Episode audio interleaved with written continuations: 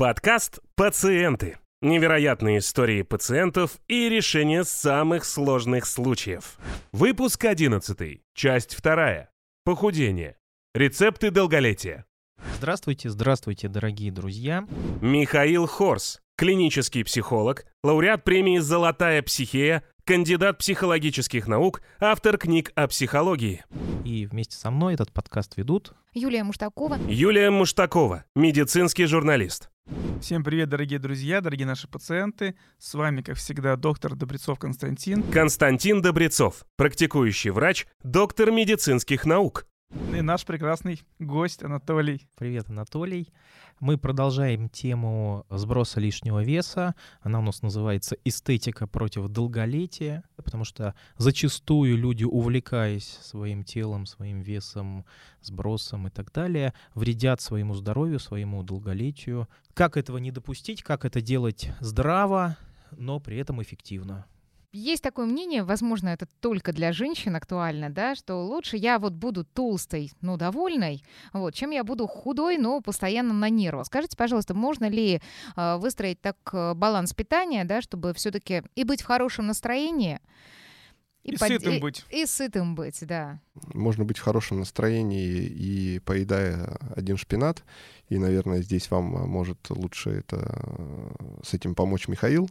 Анатолий Шевелев, эксперт фармацевтического рынка. Благодаря работе над собой стал экспертом в похудении. А что касается лучше буду есть сладкое, здесь это я бы не стал делить э, мужчин и женщин. А, Мне кажется, всех, э, все очень любят вкусно поесть. И действительно у нас очень много, опять же, социальных историй связано с тем, что человек, который хорошо и вкусно кушает, пикники, да, они довольны жизнью, они якобы никогда не, не расстраиваются и так далее, и так далее. Я действительно очень мало встречал людей, которые имеют большой вес и очень сильно этим расстроены, по крайней мере, говорят об этом. Но люди, которые соблюдают очень жесткую диету, очень худые, действительно бывают иногда злые и раздражительные. Но я бы не связывал это с диетой. Я бы связывал это все-таки с установками, да, о которых мы говорили, ради чего это человек делает. И понять его цель и конечную мотивацию. И, наверное, от этого скорее будет зависеть, а, ходит он довольный, счастливый или он злой, раздраженный, а не от того, что он съел сегодня на обед. По интернетам ходит статистика, что основное количество посетителей разных курсов, марафонов там похудательных, это люди, которые хотят сбросить там 5, ну 10 килограмм. Что вот они им мешают. Да? Они считают, что у них лишних вот 5-10 килограмм, не больше. А люди, у которых там, очевидно, клиническое уже какое-то ожирение, да, типа там за 100, за 120 килограмм, они практически своим весом не занимаются. Как вы считаете, это пр- правда такая история? Из того, что я вижу, да, действительно это так. Я знаю, что люди вообще которые болеют разными заболеваниями гораздо более серьезными, бывает, обращаются к врачу на столь поздних стадиях, что помочь им уже невозможно. А, И чем дальше у человека заходит болезнь, тем ему страшнее идти. Я думаю, что с ожирением ситуация примерно такая, такая же. До определенной грани человек видит, что он набирает лишний вес, он понимает, что это можно поправить, а далее, возможно, он а, делает какие-то попытки, не получается, он машет рукой и, в общем, а, читает мантры а, о том, что буду жить так, как есть, а сколько смогу, столько проживу и так далее, и уже перестает о себе заботиться, и действительно там э, лишние 20-30 килограмм, они, конечно же, внутри могут его очень сильно волновать, но человек, скажем так, обессиленно опускает руки, и я думаю, что да, вот где-то в определенном а, наборе веса человек ломается и перестает бороться со своей болезнью, как и с любой другой болезнью. Так же, как люди, знаете, к стоматологам не ходят, не ходят, не ходят, а потом приходят и оставляют там э, два автомобиля дорогих. Ну, окей, а следующий вопрос. Вот вы перечислили трех специалистов, да, к которым стоит обращаться. Эндокринолог, диетолог. Э, Понятно почему.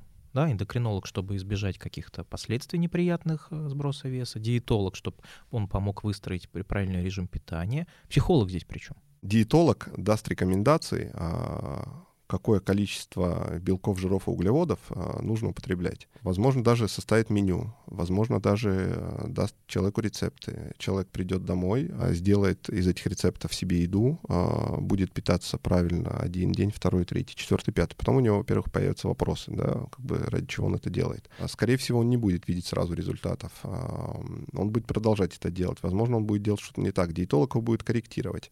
Человек будет, например, продолжать не видеть результата. Человек начнет э, употреблять то, что не, не нужно э, в рамках э, диеты, Срывы, то есть, да, диетологом. Срывы, да, да, да. Мгм. Человек придет к диетологу, диетолог ему скажет, э, я же объяснил, что в вашем случае определенный продукт отрицательно влияет на, в общем-то, вс- всю нашу с вами работу.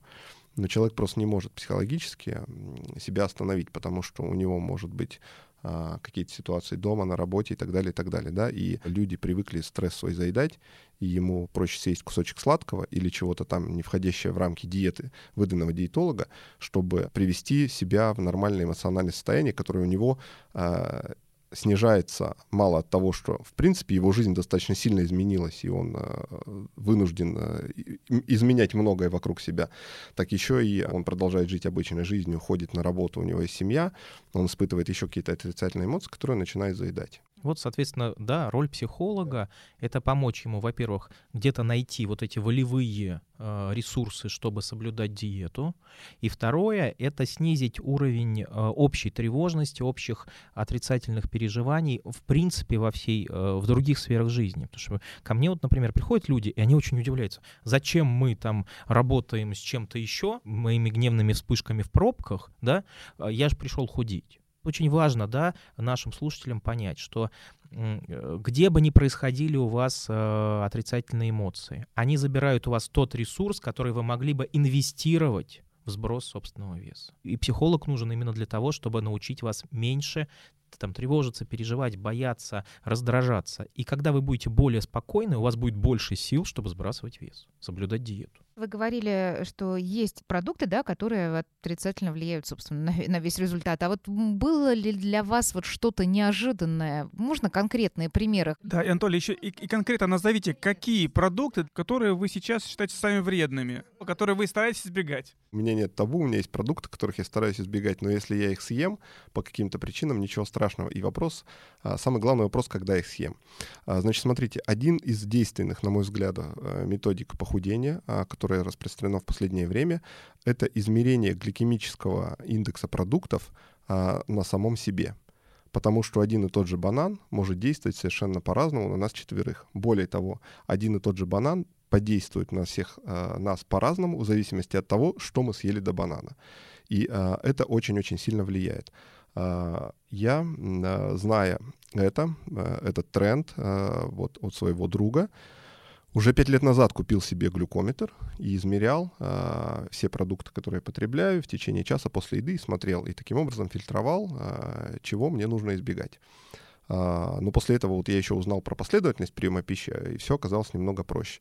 Например, а, для меня сейчас табу — это банан на голодный желудок. Он повышает мою глюкозу в три раза. Но банан, съеденный мной, например, либо после си- интенсивной тренировки, либо после тарелки шпината или какой-то зелени, не оказывает на меня такого же эффекта. Я обожаю банановые блинчики на завтрак себе готовить. Банановые блинчики на завтрак, согласно одной из теорий похудения, которой я сейчас придерживаюсь, не похудения, контроля веса, извините, к сожалению, не самое лучшее начало дня, а, потому что вы вызываете резкий всплеск глюкозы, который потом днем, скорее всего, приведет вас к сонливости и снижению продуктивности в течение дня. Говоря о запрещенных продуктах, я бы рекомендовал там, где это возможно, а сейчас это направление очень популярно, и появились системы мониторинга непрерывного глюкозы, когда не нужно себе колоть палец, можно закрепить на себе устройство и узнать все о своем организме, все-таки постараться понять для себя.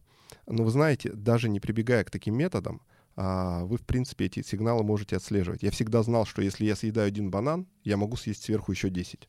А это говорит ровно о том, что после первого банана у меня повышается уровень глюкозы, мой организм требует еще, да, и, соответственно, для себя самого можно избегать тех так, продуктов, банан на которые вас желудок, Что разгоняют. еще? Но это лично для Анатолия, да, это Ну, мы, проверено. мы Анатолия спрашиваем, да. Еще яблоки, потому что у них фруктоза, и они тоже очень сильно повышают э, у меня уровень а, сахара в крови. На голодный желудок? На голодный где желудок, да, да. конфеты, где шоколад, где мороженое? Безобиднейшие Где яблоки. колбасы. Где это все? Ну, слушайте, мы вот это разговариваем про шпинат, яблоки и бананы. Для большинства людей, у которых лишний вес, они сейчас слушают и говорят, ерунда какая. Э, Сметана на Ну, ночь, тогда, банка тогда я там. делаю все правильно. Майонез не Бутерброд э, с солями, с салом Вот где на вот ночь. эти все где вот продукты? это вот все? Я ем сало, я очень люблю сало, я ем ем сало на ночь, и оно вообще не вызывает всплеска глюкозы, потому что это жир. Да, мы сейчас с вами говорим о том, что э, с точки зрения контроля веса нравится мне больше всего, это контроль уровня сахара в крови. Есть, по большому счету, можно все что угодно. Можно есть макароны, можно есть, э, в общем-то, и колбасу, можно съесть и хачапури, можно съесть и большой сладкий десерт. Вопрос а, в правильной последовательности. Если вначале вы едите а, овощи, огурец и помидор, я думаю, доступен каждому жителю нашей страны. Дальше вы едите мясо, которое, в принципе, у нас потребляют большинство людей. Дальше кусочек сала. После этого, пожалуйста, съешьте либо кусочек черного хлеба, либо десерт, либо банан, либо яблоко, либо еще что-то, хоть колбасу. В принципе, все что угодно. А вы избежите резких э, всплесков уровня глюкозы в крови, и при этом вы особенно не измените а, свое а, пищевое поведение. А чем страшны эти всплески глюкозы? Почему их надо избегать? Дело в том, что постоянные всплески глюкозы вызывают а, в клетках очень сильный стресс и воспаление на клеточном уровне. И мало того, что организм, скажем так, стареет преждевременно на клеточном уровне, чего мы можем не видеть, но и самое главное, что чем больше всплеск глюкозы, тем больше у вас энергии, которую вы потребили, уйдет в жировые клетки, и тем быстрее вы наберете вес. Ну и самое главное, возникают определенные продукты тканевого распада, которые приводят к преждевременному старению, апоптозу и различным заболеваниям, которые вот потом придется уже лечить с помощью таблетированных ну, как бы препаратов. до диабета это не довело, пос- дело. постоянные да. всплески глюкозы, это известная, известная история. Следующий вопрос. Почему люди знают, что всплеск глюкозы нельзя допустить, что это вредно, диабет, угроза, но все равно допускают?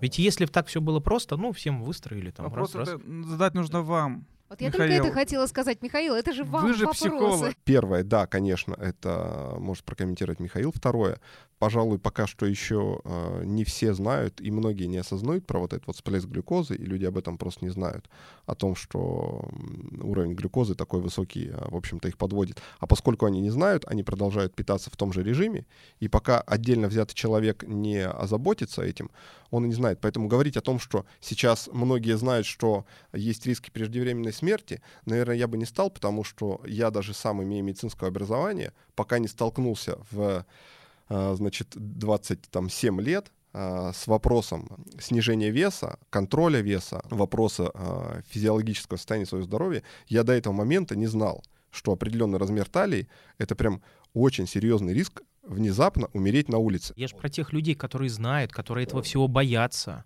По мнению психолога, почему так происходит? Вот мы все знаем, но не делаем. А здесь вот важно сказать, что я не только психолог, я еще психолог-аддиктолог. Да? То есть я работаю с зависимостями. И а, на самом деле такой термин, как пищевая зависимость, пищевая, по сути, наркомания, это и есть э, ответ на вопрос, почему люди не могут отказаться от тех или иных видов пищи, даже понимая, что они вредные, даже понимая, что от них растет э, э, попа и живот. Да? Вот, э, например, самый яркий пищевой наркотик — это смесь жира, муки и сахара. Песочное тесто. Обожаю. Песочное печенье — это один из самых любимых продуктов. Дальше вопрос. Понять, э, есть у человека зависимость пищевая или нет, и от какого продукта, можно одним очень простым способом. Забираем у него этот продукт и смотрим, как он себя чувствует. Если у него начинается раздражительность, там, тревога, падение э, настроения, ухудшение, это означает, что он попал в состояние, которое наркоманы называют словом «ломка» а в, в науке это называется абстинентный синдром. И вот именно этот абстинентный синдром загоняет человека снова в, в срыв. А дальше по классике любой зависимости человек сорвался, налопался на ночь всего этого, и как он себя чувствует? Виноватым у него приступ вины, стыда, который забирает у него ресурс вот этот личностный, перенапрягает его нервную систему, и у него в итоге не хватает сил для того, чтобы избавиться, э, ну, э, прекратить этот срыв. И он в итоге идет, и это чувство вины и стыда снова заедает. И вот этот вот замкнутый, как, как запой, только пищевой. И чтобы его разомкнуть, нужно научить человека, вот для чего нужен психолог в том числе, не корить себя, не ругать, за то, что ты, ну, ну съел, ну сорвался, бывает. Да, ну отряхнись, вставай, иди дальше. Вот, ну, не знаю, у Анатолия спросим, да, вот есть изменения у вас именно вот такие психологические? Корили ли вы себя? Да. На самом деле все действительно так. Когда я первые пять лет э, старался снизить вес с помощью просто известных методик э, путем различных перепробов различные диеты, убирая различные продукты из рациона, я понимал, что каждый неуспех а, э, возвращает меня к нулевой точке, а иногда откидывает назад. И я действительно все эти неуспехи просто заедал, возвращался к прежнему образу жизни и, в принципе, не мог э, ничего кардинально изменить. Когда я начал подходить к этим вопросам осознанно, в том числе а, разбираться, почему психологически сложно себя контролировать, и что делать, если ты съел тот самый табуированный продукт, как себя вести. Вести себя нужно очень просто, продолжать жить и не возвращаться к этому с особенными и а, крайними негативными переживаниями. А, мне стало гораздо проще, и сейчас, скажем так, мой эмоциональный фон, он абсолютно ровный в отношении того, что я ем. Если пять лет назад я мог на ужине очень долго убеждать других людей, что у меня диета, я не буду с ними есть, при этом понервничав из-за того, что ну, я чувствовал себя неуютно, я приезжал домой и съедал, например, там два торта из-за этих негативных переживаний, и на самом деле хорошо себя себе этим не делал. А, сейчас я могу есть э, все, что хочу, когда хочу, где хочу, просто зная определенные правила, определенные свои рамки. И самое главное, понимая, что даже если я где-то съел что-то лишнего, а, я знаю, что в течение большого длительного периода времени я это контролирую и буду контролировать. И вот этот вот, ну, так называемый срыв, он для меня не называется срывом, он называется просто дружеским ужином с э, излишним потреблением а, каких-то калорий. То есть вы научились себя прощать за это? Да, по большому счету, да. Я прям буквально практический прием, да, потому что про, про прощение написано в любой книжке, типа прощайте себя, прощайте других, вот не написано как. А сейчас я нашим зрителям замечательным скажу, как себя прощать, ну или других. Берем, значит, лист бумаги, пишем слово «простить себя», и перед словом «простить» добавляем букву «у». И получается «упростить». Смотреть на себя попроще. Не создавать от себя сверхожиданий к себе самому или к другим людям. Вот попроще, когда мы смотрим — на себя, на свои возможности, на то, что да, может быть и срыв, ну что делать. Да, да, может не получиться все, как я хочу, и в те сроки, в которые я хочу. Вот более такой простой взгляд — это и есть прощение себя.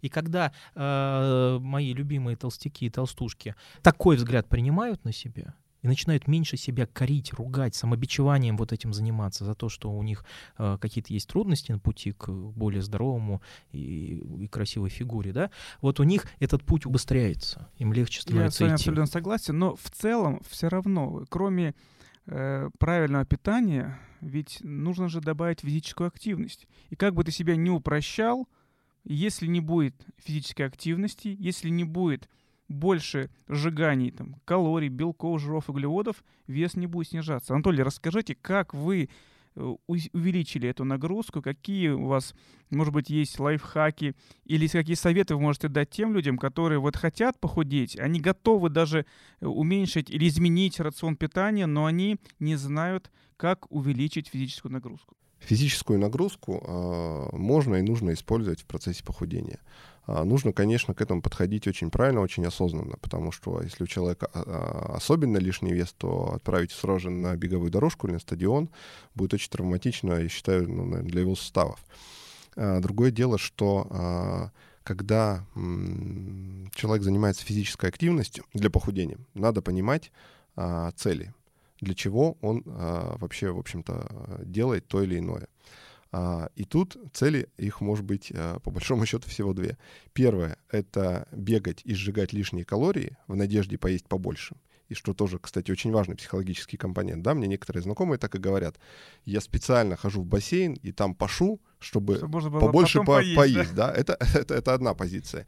А, ну, как бы это крайность, но в любом случае здесь какая как бы идея? А, заниматься физической активностью, чтобы сжечь больше калорий, не обязательно, чтобы больше поесть, а чтобы, в принципе, как бы, ну, перевесить в пользу сжигания. Другого рода физическая активность, ну, в принципе, она плюс-минус может быть похожая, это ускорить свой метаболизм. А это совершенно другая задача, потому что когда вы ускорите свой метаболизм, а, вы его разгоните, вы можете потреблять то же самое количество пищи, которое вы потребляли, но при этом а, вы будете ее перерабатывать быстрее. И в купе с изменением состава питания, как мы говорили, это может принести более ощутимый эффект. А раз уж мы говорим о двух разных целях, конкретный пример, а, если просто сжечь много калорий, это классическая кардиотренировка, это так называемая пульсовая зона. Каждый человек может почитать в интернете, что такое вторая пульсовая зона, телефона, и, в принципе, и даже не имея пульсометра или гаджета, используя простые советские лайфхаки бегунов, этим заниматься. Например, нужно бежать 20 минут а, с таким темпом, чтобы при этом вы могли комфортно разговаривать, но при этом, чтобы это, конечно, ну, не, был, не была для вас легкая прогулка. Да? То есть вот это та самая пульсовая зона, вторая, которую можно у себя определить. А, от 20 минут а, происходит существенное сжигание калорий, которое, самое главное, продолжается после вашей остановки на протяжении определенного периода времени после тренировки. Если же мы говорим про ускорение метаболизма, тут э, можно использовать разные интервальные тренировки, о которых можно прочитать. Это высокоинтенсивные тренировки, когда пульс а, за короткий промежуток времени от 20 до там, 200 секунд разгоняется до максимума, короткий перерыв и так далее. Такая тренировка длится 5-7, 5, может быть 5-7 минут, но она может существенно ускорить метаболизм. Поэтому подходы разные. А, физической активности нужно подходить разумно, но э, все-таки делать это вместе э, с тем, что ты э, съел после, и что ты ешь в принципе. Потому что очень много дискуссий, тренироваться на голодный желудок или нет. И, и на этот счет, в принципе, есть определенное мнение физиологов.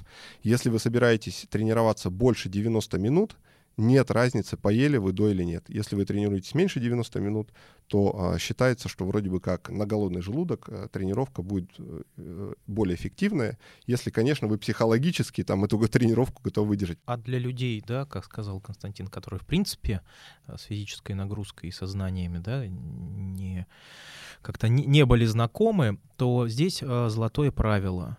Начинаем а, без завышений да, то есть вот э, увеличиваем там в месяц максимум на 10% физическую нагрузку от того, что было. Гуляем сначала месяц. Просто потом, ходьба. Потом, Просто ходьба. Да, потом э, быстрый шаг, и потом только можем уже там какие-то... Совершенно вот, верно. Истории. И знаете, еще э, один очень важный момент, который я забыл добавить. Максимально важно завести в привычку после еды по возможности прогуляться 5 или 10 минут. Независимо от того, что вы съели. 5-10 минутная прогулка а, однозначно не приведет к всплеску глюкозы, и ту энергию, которую вы потребили, вы а, не отправите в свои жировые депо, а, в общем-то, разгоните немножко метаболизм, разгоните по телу, и это, в принципе, ну, наверное, одно из золотых правил а, для любого человека, да, не каждый в состоянии, я это прекрасно понимаю, соскочить с утра и там пробежать час а, по лесу, наслаждаясь воздухом, но прогуляться или присесть в офисе или, не знаю, что-то еще сделать, выйти подняться по лестнице на два этажа, потом спуститься вниз, то есть проявить минимальную 5-10 минутную физическую активность, я думаю, способны большинство людей. А если вдруг не способны, вот это как раз э, критерий обращаться к специалисту. Что у вас с волевыми характеристиками, что у вас э, с, с эмоциональным состоянием. Может быть, вы в депрессии, раз вы не способны просто прогуляться э, после еды. Хотелось бы у вас попросить вот такой вот совет для тех, кто сейчас только подозревает, что им нужно вот уже идти в эту сторону, следить за своим здоровьем, да, и весом, потому что все-таки мы определились, что это больше не про эстетику, а про, больше про э, и здоровья. На что нужно обращать внимание? Какие первые звоночки вы можете отметить? В интернете существует огромное количество очень-очень полезных калькуляторов. А, нужно посчитать свой индекс массы тела. Это несложно, нужно знать свой рост и вес. Есть совершенно замечательные калькуляторы, которые определяют процент жира в организме. Не у каждого дома есть умные весы, не каждый э, в состоянии пойти прямо сейчас сделать биоимпеданс, но замерить обхват запястья, бед, э, обхват бедра, обхват груди, обхват талии, обхват предплечья, ввести в определенные цифры на веб-сайт, и он вам покажет процентное соотношение жира в вашем организме. То же самое можно сделать и для расчета идеального веса. Существуют разные формулы, можно их э, посмотреть, сравнить, да, то есть индекс массы тела, процент жира в организме, посмотреть, а, какой, а, почитать для себя, почему тот или иной размер талии может негативно отразиться на вашем здоровье, измерить свой размер талии, посмотреть, как его правильно измерять, потому что кто-то измеряет в области пупка, кто-то под ребрами, кто-то выдыхает, кто-то вдыхает. И, ну, это все, в общем-то, описано достаточно популярно, да, и посмотреть эти четыре параметра. Это можно сделать дома. Дальше можно пойти в лабораторию, сдать несколько анализов. Сейчас в большинстве лабораторий, в принципе, уже существуют комплексы, даже если вы не готовы запоминать очень много умных слов, типа там гликированный гемоглобин или индекс HOMA-R, а, можно сдать, э, скажем так, анализ, а, что-то вроде бы а, в лаборатории он может называться э, комплексный анализ рисков развития диабета и уже посмотреть вот э, параметры, которые могут обеспокоить даже вас. В каком возрасте это надо делать? Вот у вас прозвучала цифра 27 вам было, да? Сложный вопрос, в каком возрасте это надо делать. Существуют определенные, наверное, там гайдлайны по диспансеризации взрослого населения, но я бы, наверное, с возраста 30 лет все-таки старался ну, основные параметры физиологические в определенном режиме для себя измерять, вот хотя бы те физиологические, которые я сказал дам, дома перед зеркалом, а, знать. Ну а дальше уже погружаясь в эту тему, возможно расширять а, спектр а, анализов а, там, с возрастом 35, 40, 45, где требуется уже большее количество анализов. Я думаю, Константин подтвердит, что там уже добавляются совершенно обязательные анализы для мужчин и для женщин. Абсолютно точно. Анатолий, два слова скажите про важность воды вы это упустили? Вода у нас а, играет, э, конечно же, важнейшую роль. Я лично потребляю не менее 2-3 литров чистой воды в день, потому что нужно восполнять постоянно водно-солевой баланс, и вода даже помогает понять, по-настоящему голоден ты или нет. Если ты испытываешь чувство голода, и оно может быть вполне эмоциональное, ты можешь а, выпить стакан воды, а, потерпеть 5 минут, и, возможно, голод пройдет, и тогда окажется, что голод был просто такой эмоциональный, и а, можно, в принципе, обойтись без а, приема пищи прямо сейчас. Анатолий, спасибо большое за подробный э, информационный такой отчет о вашей жизни, как вы, как вы дошли до такого прекрасного состояния. И, дорогие друзья, э, пожалуйста, подумайте о своем здоровье. Если у вас есть лишний вес, э, это большие риски для развития серьезных сердечно-сосудистых заболеваний, связанных с эндокринной системой. Да и в целом это не эстетично, как мы это поняли уже. Поэтому э, соблюдайте определенные советы, которые Анатолий дал. И, и помните, пожалуйста, что работа э, над собой, любая, требует сил, времени и понимания, что не обязательно все будет сразу, как вы хотите. Да? Для чего? Чтобы не расстраиваться, если так будет, и идти дальше. Спасибо вам большое. Спасибо, Анатолий. Всего доброго. Пока. Спасибо. Спасибо, всем здоровья. Пока-пока. Делитесь своими историями, а мы обязательно вам поможем. Ждем ваши отклики по телефону горячей линии. Плюс 7 953 888 40 44 или по электронной почте info собака farmprobег.ру. Подкаст «Пациенты» выходит еженедельно. Самые лучшие истории претендуют на ежегодную награду с ценными призами. Ставьте лайки и подписывайтесь на подкаст «Пациенты» в аудио и видеоформатах социальных сетей.